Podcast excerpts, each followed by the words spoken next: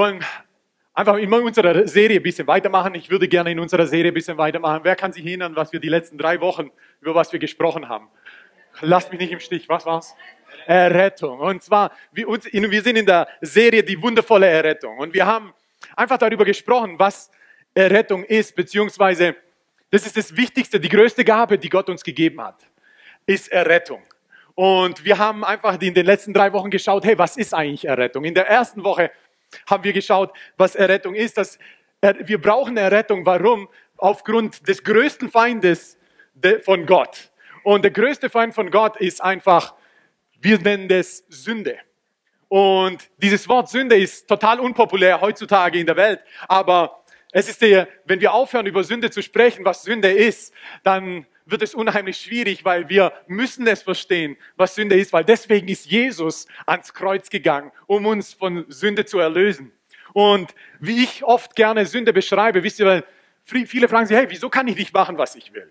Weil das Ding ist, wir wollen dich, wir wollen dich, wir, Gott will dich erlösen, Gott will dich bewahren vor etwas, was vor etwas Schlimmem beziehungsweise was kommt. Weil die Bibel sagt, dass, die, dass der Lohn der Sünde ist der Tod.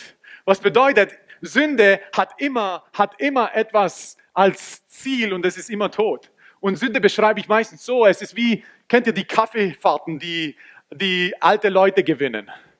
Das ist so, wenn du, wenn du in deinem Briefkasten bekommst, einen Brief bekommst, wo da drin steht, hey, du hast eine Kaffeefahrt gewonnen, was weiß ich, nach Schlesien oder wo auch immer, oder nach Polen oder nach, nach, äh, in Bayerischen Wald oder wo auch immer es ist, da musst du dir immer aufpassen. Das fühlt sich am Anfang total toll an, so eine umsonst eine Kaffeefahrt. Ich habe etwas gewonnen. Und dann stellst du, stellst du fest, wenn du auf der Kaffeefahrt bist, auf einmal wollen sie doch mehr von dir, als nur dir etwas zu schenken. Auf einmal setzen sie dich unter Druck, dass du noch mehr kaufst. Auf einmal setzen sie dich unter Druck, deine Adresse zu geben. Auf einmal setzen sie dich unter Druck, dass du sozusagen deinen Geldbeutel leerst. Und genau das ist Sünde. Am Anfang fühlt es sich so manchmal so an, hey, ich kann machen, was ich will, das ist doch fantastisch. Wisst ihr, mein Sohn, es fühlt sich so gut an, aber es ist eine Kaffeefahrt. Wenn sich Sünde zu gut anfühlt, musst du wissen, das ist eine geschenkte Kaffeefahrt, die immer, die immer, wo du immer das Kleingedruckte lesen musst. Und das Kleingedruckte ist, hey, wenn du, irgend, wenn du in diesen Bus einsteigst, dann kommt irgendwann mal jemand, der dich unter Druck setzt und mehr von dir haben möchte, als dir etwas zu schenken. Und deswegen sagt Jesus, er ist ans Kreuz gegangen, um uns zu erlösen, weil die Sache ist die, was ist Sünde? Und ich weiß, dass viele sagen, ja, das ist Sünde und das ist Sünde und wird immer damit verbunden, was wir tun. Aber in seiner Gesamtheit, wenn wir uns die Bibel anschauen, was Sünde ist, ist, dass es bedeutet unter anderem das Ziel verfehlen. Was ist das Ziel? Und zwar die Vollkommenheit Gottes. Was bedeutet, alles, was nicht so vollkommen ist wie Gott, ist schon Sünde. Was bedeutet, wir können es von uns aus nicht schaffen. Wir können es von uns aus nicht schaffen. Deswegen hat Gott gesagt, ich weiß, dass ihr es nicht schaffen werdet. Deswegen werde ich meinen Sohn euch geben, der so perfekt ist, der so fantastisch ist, dass er den Tod auf sich nehmen wird und euch rechtfertigen wird, dass er den Tod auf sich nehmen wird und euch erlösen wird, dass er den Tod auf sich nehmen wird und eure Schuld, die ihr habt, sozusagen für euch bezahlen wird, dass er den Tod auf sich nehmen wird und dass er euch, dass er euch versöhnen wird mit Gott, dass er euch wiederherstellen wird, Befreiung geben wird, Freiheit geben wird, Zeichen und Wunder geben wird, damit, damit ihr das leben könnt, wozu ihr berufen seid. Und das ist das, was Gott für uns gemacht hat. Und das ist so eine einfache Sache. Er hat so einfach für den Menschen gemacht. Und wir denken manchmal, das ist so kompliziert. Ich habe seit paar Wochen in meinem Büro, seit paar Wochen habe ich ein Klopfen in meinem Büro. Und das klopft, das ist Metall an Metall. Und es ist so, ständig klopft es. Metall an Metall. Es klopft Metall an Metall. Und am Anfang hat es mir nichts ausgemacht, in der ersten Woche. In der zweiten Woche habe ich gedacht, was geht? hat der Nachbar was gegen mich? Oder ist irgendetwas kaputt und ich habe angefangen zu suchen, wo dieses Klopfen herkommt. Weil die Sache ist in dem Augenblick, wo es geklopft hat, es hat vier, fünf Mal geklopft und dann hat es aufgehört. Das heißt, es hat angefangen zu klopfen und ich bin dann aufgestanden und habe gesucht, woher es kommt, habe das Fenster aufgemacht. Klopfen kommt nicht von außen. Irgendwann ich, bin ich in andere Räume gegangen. Das Klopfen kommt auch nicht von den anderen Räumen. Irgendwann habe ich festgestellt, das, ist, das Klopfen ist in meinem Raum. Und ich wusste nicht, was es ist. Ich hab, und irgendwann habe ich festgestellt, es ist die Heizung. Es ist die Heizung, die klopft. Und ich, in meinem Kopf ist so, oh je, das bedeutet, die Heizung ist kaputt. Das bedeutet, dass irgendein Heizungsbauer kommen muss. Ich werde hier eine Baustelle haben. Ich werde wieder keinen Frieden haben und so weiter. Ich habe mir das Schlimmste vom Schlimmsten vorgestellt. Ich habe gedacht, die Lösung, die wird so teuer sein. Bis mir kam, der Heilige Geist hat mir dann eine Eingebung gegeben. Wisst ihr welche? Google mal. Google mal. Und ich habe dann gegoogelt und habe geschrieben, Lösung, Heizung klopft. Und dann kam's, poppt auf, der erste, der, der, wie sagt man, der, die, die, der erste Treffer sagt, Lösung, Heizung, komplett aufdrehen, wieder zurückdrehen, erledigt. Hirvoe, dreht die Heizung auf, dreht sie wieder zurück, seitdem klopft es nicht mehr.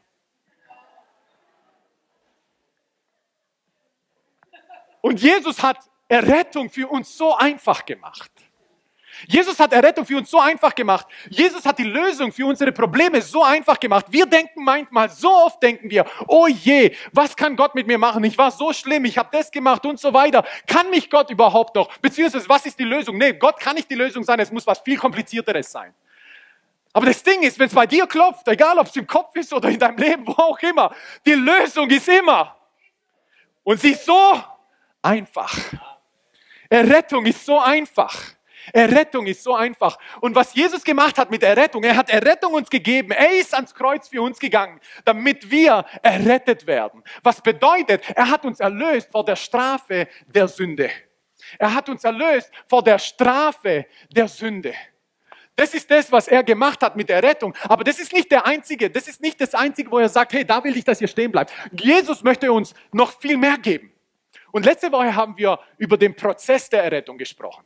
Weil der, sein Ziel ist nicht nur, dich zu erretten, dass du erlöst wirst von der Strafe der Sünde, sondern er möchte, dass er dich auch befreit vor der Auswirkung der Sünde. Und die Auswirkung der, der Sünde bedeutet, dass er dich befreit. Und zwar dieses Wort, das Jesus benutzt, beziehungsweise die Bibel benutzt, ist Heiligung.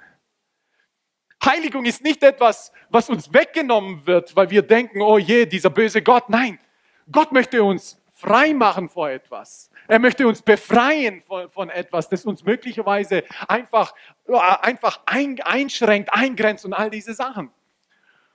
Aber das Ziel von Gott ist Errettung, ist Rechtfertigung, ist Heiligung wegen einer Sache. Und darüber möchte ich heute sprechen. Und zwar ist Verherrlichung. Gott möchte nicht nur uns erlösen von Sünde. Er möchte uns nicht nur befreien von der Auswirkung der Sünde, sondern er möchte uns komplett, komplett scheiden von Sünde und uns verherrlichen. Was bedeutet, weil Verherrlichung heißt, dass du komplett geschieden wurdest, komplett geschieden wurdest von der Auswirkung der Sünde, beziehungsweise sogar von der Gegenwart der Sünde. Und das ist etwas, wohin wir, was wir anstreben. Und Verherrlichung passiert, wenn wir irgendwann mal in den Himmel kommen wo im Himmel, da bist du komplett geschieden von Sünde, weil hier, hier in dieser Welt haben wir noch immer diesen Kampf, deswegen brauchen wir Heiligung. Oben, wenn wir verherrlicht sind, sind wir mit Jesus. Und schaut mal, lasst uns mal in 1. Thessalonicher Kapitel 4 lesen. 1. Thessalonicher Kapitel 4, Vers 13. Steht, wir wollen euch aber Brüder nicht in Unkenntnis lassen über die Entschlafenen, damit ihr nicht betrübt seid wie die übrigen, die keine Hoffnung haben. Denn wenn wir glauben, dass Jesus gestorben und auferstanden ist, wird auch Gott ebenso die Entschlafenen durch Jesus mit ihm bringen. Denn dies sagen wir euch in einem Wort des Herrn, dass wir, die Lebenden, die übrig bleiben, bis zur Ankunft des Herrn, den Entschlafenen, keineswegs zuvorkommen werden. Denn der Herr selbst wird beim Befehlsruf, bei der Stimme eines Erzengels und bei dem Schall der Posaune Gottes herabkommen vom Himmel und die Toten in Christus werden zuerst auferstehen. Danach werden wir, die Lebenden, die übrig bleiben, zugleich mit ihnen entrückt werden, in Wolken dem Herrn entgegen in die Luft. Und so werden wir alle Zeit beim Herrn sein. So ermuntert nun einander mit diesen Worten. Ermuntert euch mit diesen Worten, aber bevor ihr euch mit, ermuntert mit diesen Worten, müsst ihr erstmal verstehen, was hier drin steht. Weil das war jetzt ziemlich viel. Und was es hier ging, ist, dass die Thessalonicher die Christen in Thessalonicher, die haben verstanden, hey, Jesus wird wiederkommen. Und das ist etwas, was krass ist. Es gibt viele Dinge, die wir in der Gemeinde als Christen miteinander diskutieren können. Wir können darüber diskutieren, wie lange der Gottesdienst da, dauern muss. Möglicherweise hättest du lieber einen Gottesdienst, der fünf, sechs Stunden dauert. Vielleicht hättest du lieber einen Gottesdienst, der eine Stunde, eineinhalb, äh, eineinhalb Stunden dauert. Was, darüber können wir diskutieren. Weil ich sehe nirgends in der Bibel, wo steht, hey, du sollst 10, 12 oder 10, 12 Minuten haben, äh, 10, 12 Stunden oder 10, 12 Minuten Gottesdienst haben. Aber darüber können wir vielleicht diskutieren. Wir können vielleicht darüber diskutieren, hey, brauchen wir, müssen wir jedes Mal beim Gottesdienst ein Abendmahl haben oder wie nehmen wir Abendmahl? Dürfen wir Wein trinken beim Abendmahl oder dürfen wir kein Wein trinken? Müssen wir es im Traubensaft machen oder können wir es auch mit Cola machen? Nein, Spaß. Ähm, so, da habe ich dann doch mein Thema damit. Aber über solche Sachen können wir diskutieren. Aber es gibt Dinge, über die können wir nicht diskutieren als Christen. Über was wir nicht diskutieren können, er lebt. Er ist auferstanden. Jesus ist auferstanden. Jesus lebt. Jesus ist auferstanden und Jesus lebt. Und die zweite Sache, über die wir nicht diskutieren können, ist, den Himmel gibt es wirklich. Der Himmel ist nicht eine Atmosphäre oder von Gedankengut. Der Himmel ist ein realer Ort. Und deswegen haben wir diese Hoffnung. Deswegen, das ist das, was die Thessalonicher mitbekommen haben. Hey, hey, hey, wenn Jesus wiederkommt, wenn wir zu ihm kommen, was passiert eigentlich mit denjenigen, die vor uns bereits entschlafen sind? Das ist die Frage, die sie hatten an Paulus. Und deswegen schreibt Paulus, hey, hey, macht euch keine Sorgen. Gott ist so allmächtig. Gott ist so fantastisch. Auch diejenigen, die vor euch im Glauben gestorben sind, sie werden vor euch zuerst zum Herrn kommen. Aber schaut mal, aber sie sind doch bereits beim Herrn. Von was redet er hier? Er redet von der Verherrlichung.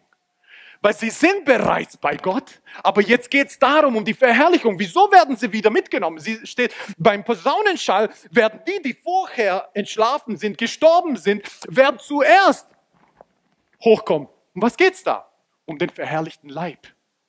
Das, weil die Sache ist die, um im Himmel zu leben, kannst du mit diesem Körper nicht leben.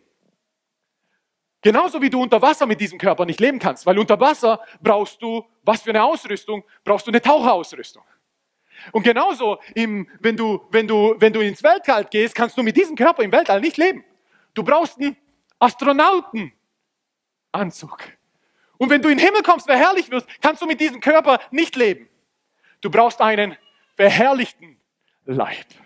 Und deswegen, das ist das, von was hier gesprochen wird. Hey, das ist die Verherrlichung dass diejenigen, die vor uns gegangen sind, die Christen, die sind zwar schon im Himmel, aber sie bekommen ebenso dann noch einen verherrlichten Leib. Und diejenigen, die möglicherweise da bleiben, wenn Jesus wiederkommt, könnt ihr euch vorstellen, wie, wie verrückt wir Christen sind? Wir glauben wirklich, dass Jesus auf Wolken wiederkommt. Weißt du also, wie verrückt es eigentlich ist. Aber darüber gibt es keine Diskussion. Weil Jesus wird wiederkommen. Die Bibel sagt, dass er wiederkommen wird auf Wolken. Aber ebenso steht in der Bibel, dass er kommen wird auf Cherubim. Aber ebenso steht in der Bibel, dass er auf dem Pferd kommen wird. Auf was nun? Auf allem. Kennt ihr die Bremer Stadtmusikanten? Kennt ihr die Bremer Stadtmusikanten? Unten ist der Esel. Auf dem Esel ist was? Ist der Hund. Auf dem Hund ist die Katze. Und auf, dem Katze, auf der Katze ist der Hahn. Auf was kommt der Hahn geritten? Auf allem. Wie sieht es aus? Keine Ahnung, ist mir egal, aber er kommt. Er wird kommen. Er wird kommen auf der Wolke. Er wird kommen auf, eine, auf dem Cherubim. Er wird kommen. Das ist das, was wir wissen. Darüber gibt es keine Diskussion. Die Frage ist nur, sind wir, ist die Welt bereit für sein Kommen? Und deswegen müssen wir proklamieren, dass es eine Erlösung gibt. Es gibt eine Lösung für dieses Klopfen. Es gibt eine Lösung und die ist nicht so kompliziert. Es gibt eine Lösung für dieses Klopfen. Du suchst, woher es kommt. Du denkst dir das Schlimmste aus, was mit deinem Leben passiert. Aber es gibt eine Lösung und diese Lösung ist so einfach, weil es Jesus so einfach gemacht hat. Die Lösung heißt Jesus. Jesus. Und deswegen hat er uns erlöst, weil wir können es nicht. Deswegen hat er uns versöhnt. Deswegen hat er uns wiederhergestellt. Deswegen hat er uns Bestimmung gegeben. Dann warum? Weil er so fantastisch ist. Weil das Ding ist, wir können nicht mehr ihm geben. Wir können nicht aus uns aus alles geben. Deswegen sagt es, dass die Errettung eine Gnade ist, Gabe ist. Aber wir, wir, wir können dafür nichts tun. Wir haben nicht genug. Wir haben nicht genug. Das Einzige, was wir haben, das wir haben, ist Entschuldigung. Das Einzige, was wir ihm geben können, ist, Herr, wir bitten um Vergebung. Herr, es tut mir leid. Und weil das das Einzige ist, was wir haben, ist es für ihn genug, es zu nehmen, um uns zu verherrlichen. So wundervoll ist unser Gott. So gigantisch ist unser Gott. Aber er löst uns nicht nur, er versöhnt uns nicht nur, sondern er, wir sind auf dem Weg, verherrlicht zu werden, einen neuen Leib zu bekommen. Wir sind auf dem Weg, dass es auf dem Weg, einen neuen Leib zu bekommen, der im Himmel, der im Himmel überleben kann. Über die Auferstehung gibt es keine Diskussion, über den Himmel gibt es keine Diskussion. Wie sieht es im Himmel aus? Ich habe keine Ahnung. Es gibt nur, es gibt nur Glimps, wie sagt man im Deutschen, einfach nur kleine Einblicke, die wir haben. Wir wisst ja, wir haben die Bibel und die Bibel ist sowas von ein fantastisches Buch. Aber die, die Bibel die natürliche Bibel, die, die, die, die, der Umfang der natürlichen Bibel ist, kann uns nicht die ganze, den ganzen Himmel beschreiben. Der natürliche Umfang der Bibel kann uns nicht mal die ganze Erde und die Fülle dessen, wie wundervoll und herrlich auch so viel die Natur ist, beschreiben. Und jetzt, die, wie, wie viel größer der Himmel ist wie viel größer der Himmel ist. Aber was Gott macht ist, er hat uns die Erde gegeben, um uns zu zeigen, hey, pass auf, das ist wie so, das sind, das sind wie so, wie so uh, Nuggets, wie so, wie so, wie, wie, wie so ein bisschen von etwas, was du im Himmel bekommst. Das ist, was er, was er uns mit der Erde gegeben hat. Auf der Erde ist es wundervoll, weil die Jesus möchte, wie im Himmel, so auf Erde. So auf Erde. Ist das Deutsch? Irgendwie nicht, gell? Aber ihr versteht, was ich meine. Um das geht ich kann mich erinnern, als ich als Kind, ne, kennt ihr das? Ich habe so ein Modellflugzeug bekommen, das ich zusammen, zusammenbasteln musste, kleben musste. Und dieses Modellflugzeug sah wirklich aus wie ein richtiges Flugzeug. Aber nichts an ihm war wie ein richtiges Flugzeug. Und so ist es wie Himmel und Erde. Die Erde ist wie so ein Modellflugzeug. Und ich als Kind habe mich so gefreut an diesem Modellflugzeug. Das war fantastisch. Ich habe das, hab das wirklich in Ehren gehalten. Ich habe das ganz besonders in einem Regal aufbewahrt. Aber wisst ihr was? An dem Tag, als ich in ein Flugzeug stieg, habe ich gemerkt, mein Modellflugzeug hatte nichts mit einem Flugzeug. Von außen sah es so aus und wenn ich es ganz nah an mein Gesicht gehalten habe, hat es vielleicht sogar mit, der, äh, mit Maßstab gepasst. Aber als ich da reinging, die Technik, die Sitze, der Pilot, die ganzen, die ganzen Sachen umzufliegen, das ist der Himmel. Und der Himmel ist ein realer Ort. Viele tolle Dinge gibt es dort. Und die Erde ist ein Modell davon. Aber das, was uns erwartet, ist viel herrlicher. Und deswegen sagt Paulus, ermuntert euch. Ermuntert euch. Ermuntert euch. Die Sache ist die, dass wir manchmal Hoffnung verlieren dass wir manchmal Hoffnung. Kennt ihr die Geschichte aus Lukas 24? Und zwar von diesen zwei, die nach Emaus gehen. Auf dem Weg nach Emaus und sie sind total zerschüttert. Äh, wie sagt man? Zersch zerschüttert. Erschüttert. Vielen Dank, Schatz. Ich, ich habe meine Frau vermisst. Sie sind total erschüttert. Warum? Weil sie sagen, wir hofften, dass Jesus derjenige ist, der uns errettet. Und wisst ihr, wie krass das ist, wem sie das erzählen? Sie erzählen das Jesus. Jesus läuft mit ihnen und sie sagen, hey, da war ein Jesus, von dem wir hofften, dass er uns erretten wird. Sie erzählen Jesus von Jesus, weil sie Jesus nicht erkannten, weil Jesus verherrlicht wurde. Und hier, einer dieser Brüder heißt Kleopas. Den anderen Namen kriegen wir nicht mit. Und wisst ihr warum? Meistens, wenn du den anderen Namen in der Bibel nicht siehst, ist, damit du deinen eigenen Namen da reinsetzen kannst. Und hier sind sie. Sie sagen, sie, wir, wir hofften, wir hofften, dass er es ist. Aber ihr müsst verstehen, Hoffnung ist nicht etwas, ich könnte mir vorstellen, es klappt. Hoffnung ist auch nicht etwas, ah, ich bin mir nicht sicher, ob es klappt. Hoffnung ist auch nicht, ah, ich wünschte mir, es passiert. Hoffnung ist eine feste Zuversicht. Hoffnung weiß, dass es klappt. Hoffnung weiß nur nicht, wie es aussieht. Darum geht's. Aber Hoffnung weiß, dass es klappt. Letztes Jahr, wer hat die Weltmeisterschaft im Fußball angeschaut? Halleluja. Ich bin Vize-Weltmeister. Vize-Weltmeister. Aber wisst ihr was? Im Halbfinale hat Kroatien, und ich bin Kroate, wer das nicht weiß, falls ich das noch nicht schon, schon so oft gesagt habe. Ähm, Im Halbfinale haben wir gegen England gespielt. Und England ging in Führung bis zur, ich weiß noch nicht welcher Minute. Und die Sache ist die, wie ich bin, ich bin normalerweise nie aufgeregt. Die meisten wissen, die mich kennen, ich war nicht mal bei meiner Hochzeit richtig aufgeregt. Okay, irgendwie, ich weiß auch nicht. Aber beim Fußball bin ich aufgeregt. Und, und Kroatien liegt 1-0 hinten. Wisst ihr, was ich mache? Ich habe ausgeschaltet. Ich kann mir das nicht mehr anschauen. Warum? Weil in meinem Kopf, ich habe Hoffnung verloren. Ich habe Hoffnung verloren. Bis ich mit irgendjemand gesprochen habe, der zu mir sagt, Hör was machst du? Sag ich, ich kann das nicht anschauen. Hey, aber die verlieren, England ist viel zu stark und so weiter. Und er sagt, hey, kannst du nicht dich erinnern, was im Halbfinale passiert, äh, im Achtelfinale passiert ist? Sag ich, was ist im Achtelfinale passiert? Da haben wir gegen Dänemark gespielt. Und wisst ihr, was mit Dänemark war? Dänemark lag in Front. Und wisst ihr, was am Ende passiert ist? Wir haben gewonnen. Sagt er, und weißt du, weißt du, was im Viertelfinale passiert ist? Im Viertelfinale haben wir gegen Russland gespielt. Und wisst ihr, und weißt du, was gegen Russland passiert ist? Wir lagen hinten. Und wisst ihr, weißt du, was am Ende passiert ist, Herr Roy? Sag ich was? Wir haben gewonnen. Wir liegen jetzt hinten. Und wisst, weißt du, was passieren wird? Wir werden gewinnen. Und wisst ihr, was passiert ist? Wir haben gewonnen. Wieso haben wir im Finale nicht gewonnen? Weil wir nicht gegen Frankreich gespielt haben, sondern gegen ganz Afrika. Wir haben gegen einen Kontinent gespielt. Und deswegen, ich beglückwünsche, meine französischen Freunde beglückwünsche ich nicht, nur meine, Französ nur meine afrikanischen Geschwister beglückwünsche ich für den Welt Weltmeistertitel. Aber als Nation sind wir Weltmeister.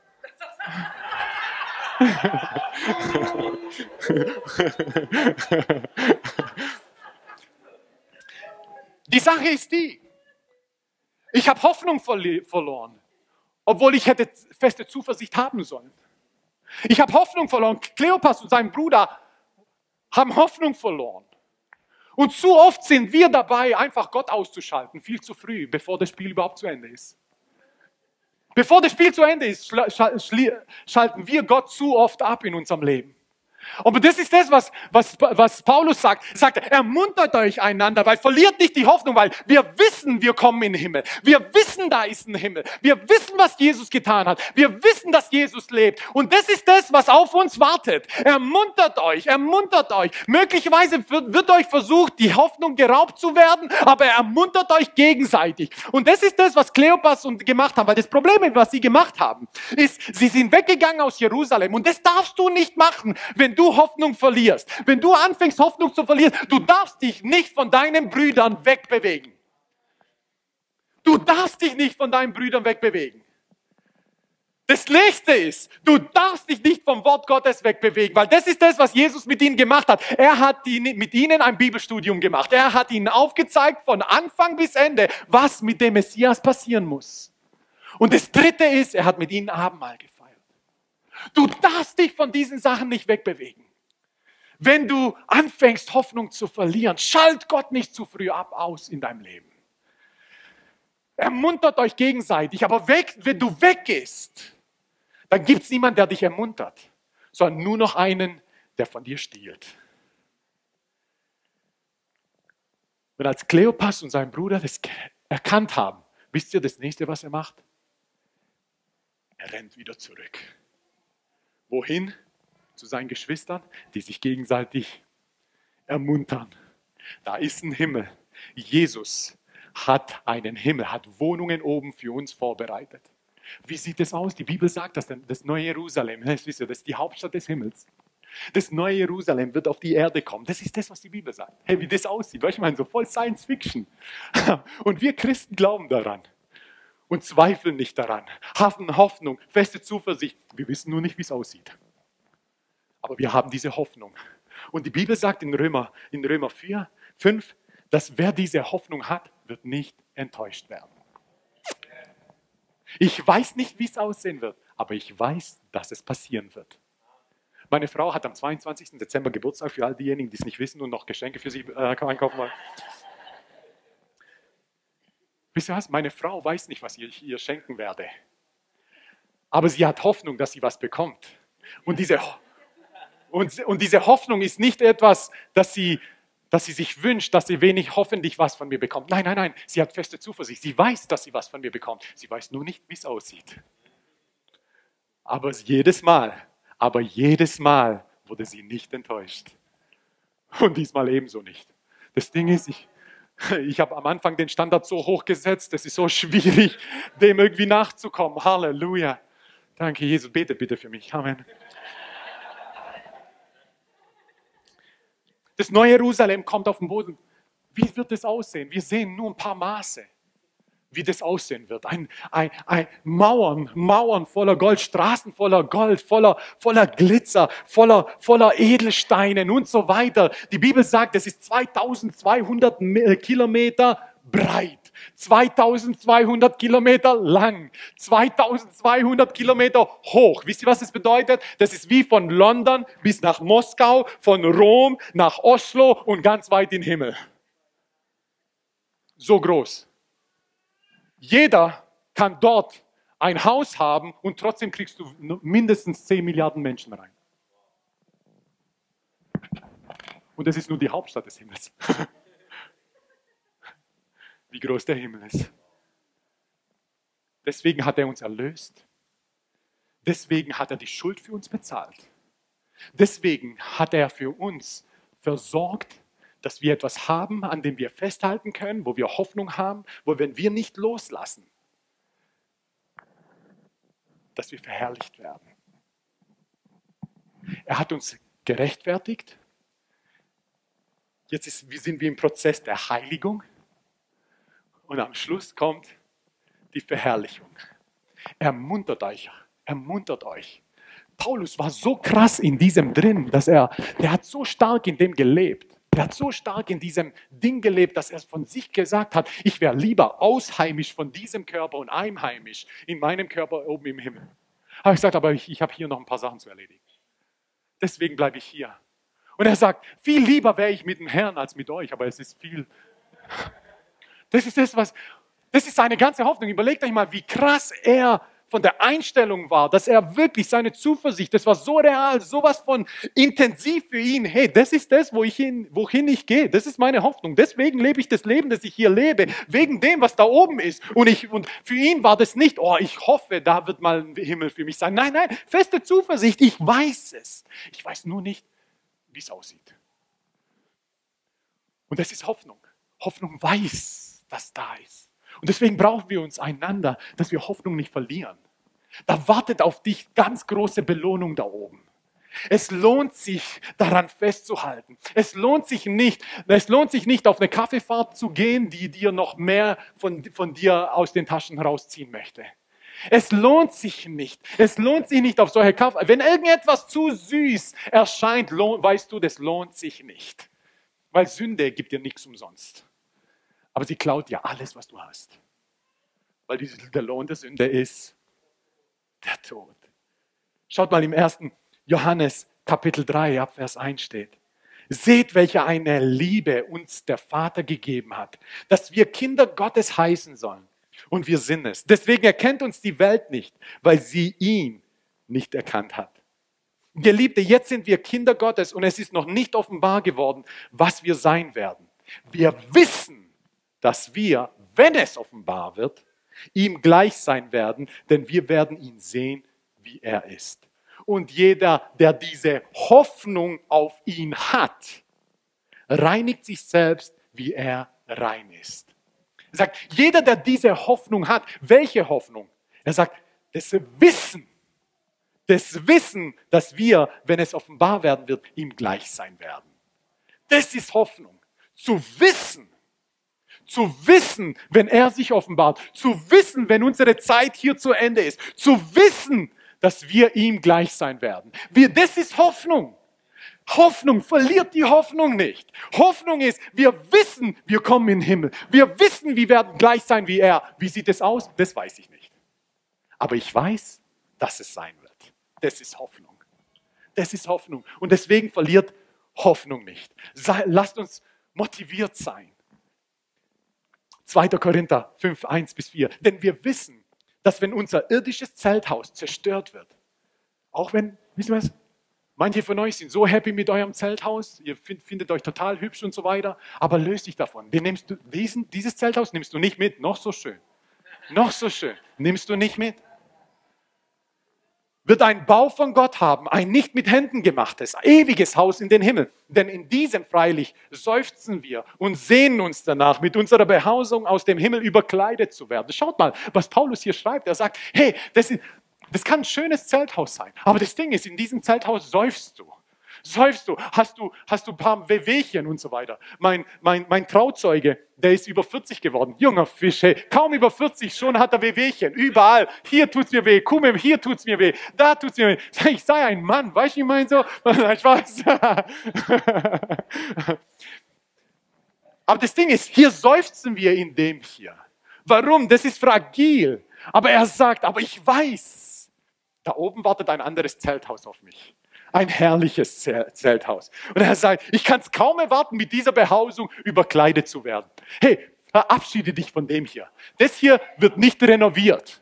Das wird nicht renoviert. Vergiss Renovierung. Das wird nicht renoviert. Das geht weg. Du bekommst was Neues. Halleluja. Deswegen steh nicht zu lang vorm Spiegel, okay? Es lohnt sich nicht, weil das geht irgendwann mal weg. Amen. Obwohl, wenn du noch nicht verheiratet bist, Single, kannst du es ruhig machen, aber danach, ähm, kannst du deinem Mann oder deiner Ehefrau sagen, du musst mich lieben, wie ich bin. nein, nein, nein, nein, nein. Hey, hey, hey, nein, nein, nein, nein, nein. Halleluja. Danke, Jesus. Nein, glaub mir, für all die Singles, für all die Männer, die Singles sind, du denkst danach. Nein, nein, nein, danach wird es erst richtig teuer. Amen. Halleluja. Anyways sagt er, insofern wir ja bekleidet nicht für nackt befunden werden. Denn, frei, wir, äh, denn wir freilich, die in, die in dem Zelt sind, seufzen beschwert, wie mein Trauzeuge, weil wir nicht entkleidet, sondern überkleidet werden möchten, damit das Sterbliche verschlungen werde vom Leben. Amen.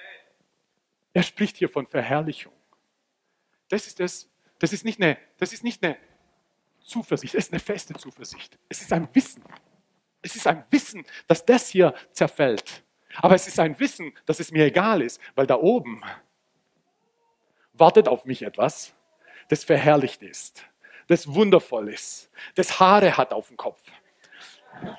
Und vielleicht ein bisschen weniger auf dem Rücken jetzt. Und all diese Sachen. Aber es wartet auf mich. Es wartet auf mich da oben. Und das ist die feste Zuversicht, die wir haben. Das ist etwas, wie wir uns ermuntern. Das ist etwas, wie, das ist krass, wie wir Christen eigentlich sind. Dass wir, dass auf uns etwas wartet und wir sagen, hey, mach dir keine Sorge über deinen gebrochenen Finger, geh nicht mal ins Krankenhaus. Nein, nein, bitte geh ins Krankenhaus. Also, das sind so die Freaks. Nein, aber oben wartet etwas auf uns. Nicht, weil wir so toll sind. Nein, weil wir es brauchen.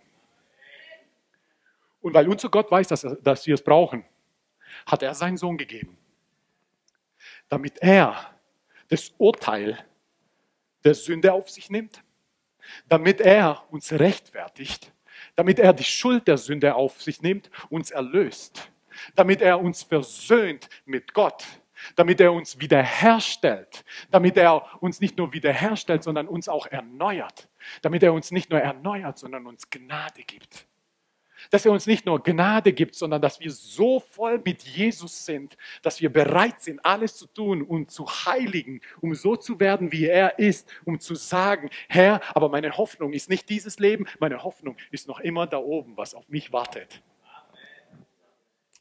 Es gibt Dinge, über die können wir nicht diskutieren. Jesus lebt. Jesus ist am Kreuz gestorben, für mich und für dich. Jesus wurde ins Grab gelegt. Jesus ist in die tiefsten Tiefen der Erde gegangen, in Sheol gegangen, um Gefangene gefangen zu nehmen, um, die, um, den, um den Schoß Abraham mitzunehmen. Jesus ist am dritten Tag ist er auferstanden. Und am 40. Tag ist er aufgefahren. Jesus sitzt zur Rechten des Vaters. Jesus hat uns den Himmel eröffnet. Jesus hat all diejenigen, die Jesus in ihrem Herzen haben, hat er eine Wohnung bereitet, einer im Himmel, das ein realer Ort ist. Und das ist unsere Hoffnung, das ist unsere Zuversicht, das ist unser Leben, das ist, wieso wir leben. Die zwei wundervollsten Tage, habe ich gehört, in deinem Leben sind zwei. Der Tag, an dem du geboren wurdest und der Tag, als du erkannt hast, was deine Bestimmung ist. Vor vielen, vielen Jahren wurde ich geboren. Aber meine Bestimmung ist der Himmel. Und deswegen lebe ich. Deswegen heilige ich mich. Ich kümmere mich um diesen Körper, bin zufrieden mit ihm. Aber ich weiß, er zerfällt. Aber das betrübt mich nicht, weil auf mich wartet Verherrlichung. Auf mich wartet ewiges Leben mit Jesus Christus. Auf mich wartet der Himmel. Und die Bibel sagt, Petrus hat gesagt, der Himmel ist ein Ort voller Gerechtigkeit. Da lässt du, die, da lässt du deine Haustür aufgeschlossen, weil es da keine Diebe gibt.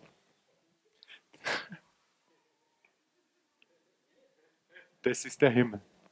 Das Beste, was du hier erlebst, die wundervollsten Sachen, die du hier erlebst, sind nur ein Modellflugzeug im Vergleich zum richtigen Flugzeug. Kann mich immer und immer wieder erinnern, weil mich das ebenso hält. Die Natalie, sie sieht heute einfach so nett aus. Aber früher, ich kannte sie von früher. Aber eins, was sie mir gesagt hat, weil was sie gehalten hat an Jesus, unter anderem, und das ist bei mir ebenso im Kopf. Weil das Ding ist, ich hatte Angst vor Drogen, ich habe Drogen nie genommen. Die Natalie war anders. Und sie hat gesagt, das Ding ist, sie war so oft auf Ecstasy und auf Pillen und so weiter. Und, Leute, und, sie, und die Bibel sagt, dass das, und sie hat gesagt, sie, sie hat die besten Sachen erlebt unter, unter diesen Betäubungsmitteln. Aber sie hat gelesen in der Bibel, der Himmel kannst du nicht mal ansatzweise damit vergleichen. Und ihre Hoffnung ist der Himmel. Die schönsten Sachen, die du hier erlebst, sind nur ein Modell davon, was auf dich da oben wartet. Und wenn du Jesus noch nicht in deinem Herzen hast, wenn du denkst, hey, dein Leben ist, ich weiß nicht, wie, wie es läuft, möglicherweise hast du wie ich den Fernseher ausgeschaltet, beziehungsweise schon lange Gott ausgeschaltet, weil du Hoffnung verloren hast.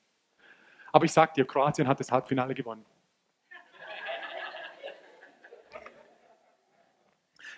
Und so ist es für dich. Du hast vielleicht Gott ausgeschaltet, aber Gott hat einen Plan für dein Leben. Gott hat einen fantastischen Plan für dich. Gott hat einen wundervollen Plan für dich. Nicht nur einen Plan für dich, sondern er liebt dich. Er liebt dich. Die Bibel sagt, dass er sogar, dass er sogar die Anzahl der Haare auf deinem Kopf gezählt hat. So geduldig ist er sogar mit dir. Er ist so wundervoll. Und wenn du Jesus noch nicht in deinem Herzen hast, es ist ganz einfach. Es ist nicht kompliziert. Ich habe gedacht, es ist eine komplizierte Angelegenheit mit meiner Heizung. Dabei musste ich einfach nur kurz aufstehen, aufdrehen, zurückdrehen. Das war's. Gelöst. Und so einfach hat es Jesus für uns gemacht, erlöst zu werden, versöhnt zu werden, Gnade zu empfangen, beziehungsweise geheiligt zu werden und, und, und diese Hoffnung der Herrlichkeit und der Verherrlichung zu haben. Wenn du, da, wenn du jemand bist wo du sagst, hey, ich weiß nicht, ob Jesus in meinem Herzen ist. Ich weiß nicht, ob Jesus für mich bereits eine Wohnung oben vorbereitet hat. Ich möchte eins sagen, bevor du geboren wurdest, hat er einen Plan für dein Leben gehabt. Und zwar hat er bereits eine Wohnung für dich vorbereitet. Aber du weißt nicht, ob du irgendwann mal da hineingehen wirst. Jesus hat es so einfach für dich gemacht, da hineinzugehen. Als ich 19 war, habe ich einfach nur eine Sache gemacht. Ich habe gesagt, Jesus, wenn du was mit mir anfangen kannst, mach es. Komm in mein Herz. Vergib mir meine Schuld. Und erlöse mich. Errette mich. Und seitdem ist nichts mehr, wie es war. So einfach hat er es für uns gemacht. Weil unser Gott uns so sehr liebt. Weil unser Gott nicht jemand ist, der es so kompliziert für uns macht, damit wir erstmal 25 Nirvanas durchgehen müssen, bis wir endlich in die Erleuchtung hineinkommen. Nein, nein, nein, nein. Er hat es einfach für uns gemacht. Er ist ans Kreuz für uns gegangen. Und er hat zu uns gesagt, was kannst du mir geben? Und wir haben zu ihm gesagt, ah, das einzige Herr, was wir haben, weil alles andere ist nichts von Wert. Das einzige, was wir haben, ist Entschuldigung. Und dann hat Jesus gesagt, das ist alles, was ich brauche. Für alles andere sorge ich.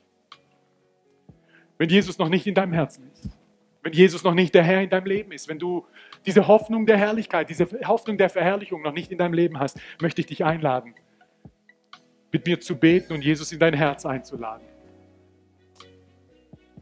Wir haben von einer Freundin, der Bruder, er war in einer anderen Religion und hat Menschen und ist mal in ein, in, in Café reingekommen, wo er wusste, da sind ganz viele Christen, die von Jesus erzählen.